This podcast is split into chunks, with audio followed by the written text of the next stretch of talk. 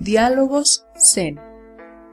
Preguntas sobre la vida, el Dharma y la práctica budista, con el venerable maestro Hyoenjin Prashna y el anagarika Gosan Baba.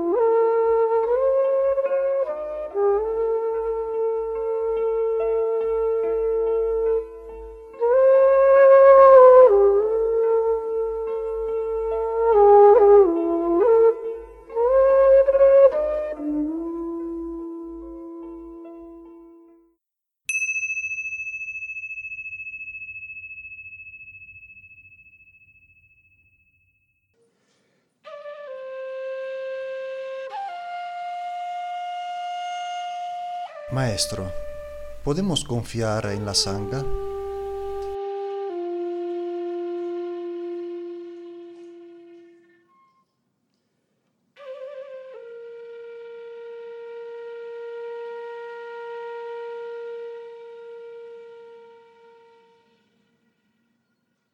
Pues eso de la relación con la sangha es como cualquier relación. En el tiempo se aprende cómo confiar más en, la sangre, en el grupo. También confiar que la gente te acepte como eres. Todos tenemos aspiración de expresar y ser reflejo de nuestro verdadero ser, nuestra naturaleza búdica. Al mismo tiempo, estás donde estás en, tu desarrollo parte del trabajo y función del maestro es ser como transparente, compartir todos sus errores que ha hecho en la vida y cómo se resolvieron para seguir adelante. Es natural. Zen es una serie de errores que te das cuenta y corriges y sigues adelante.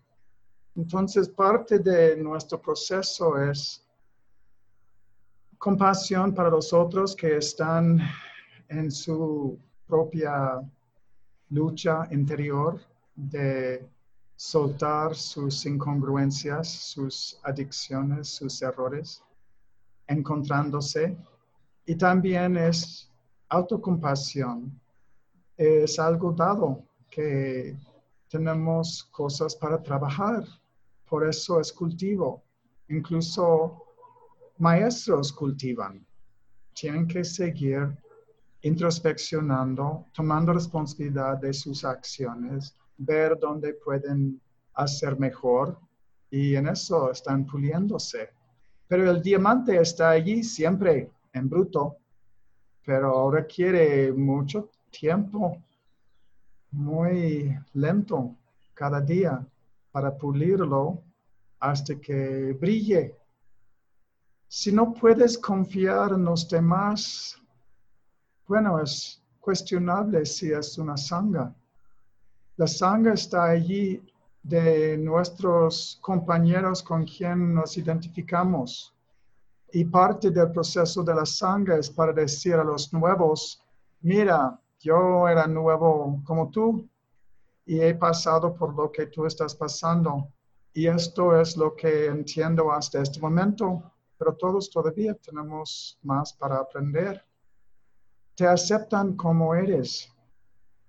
Puede ser que proyectamos en el grupo nuestros propios miedos, nuestro propio crítica interior y tememos que los demás van a representar esta cara muy severa que llevamos dentro de nosotros mismos. Eso es por nuestro condicionamiento, que toda la sociedad de alguna forma está dándote el mensaje que no eres suficiente, que todavía te falta algo para hacerte perfecto y si compras su producto, entonces vas a lograr la felicidad.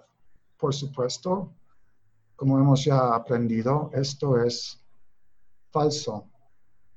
Nuestra verdadera cara es algo que es pura y perfecta del principio, pero está cubierto por el polvo de nuestros deseos y obsesiones y adicciones, los patrones mentales. Estamos dispuestos a revelar nuestra verdadera cara y arriesgar todo. Y esto es el gran descubrimiento, que la gente puede ver todos lados de nosotros como en una relación con pareja.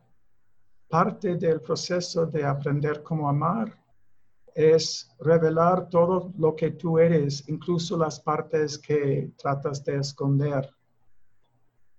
Y descubres en el proceso que la otra puede aceptarte como eres y amarte por lo que eres, con todos tus defectos.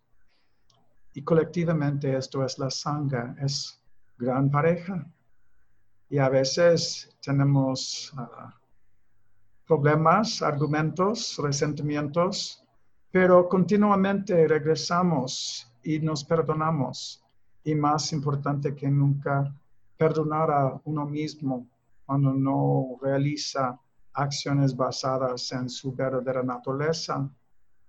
Y es en eso crecemos juntos. Somos espejos el uno para el otro.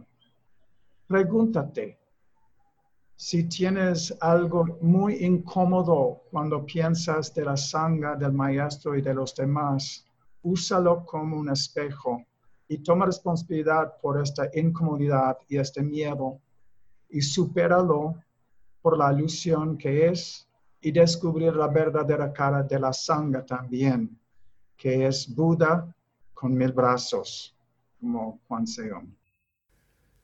Gracias por la enseñanza.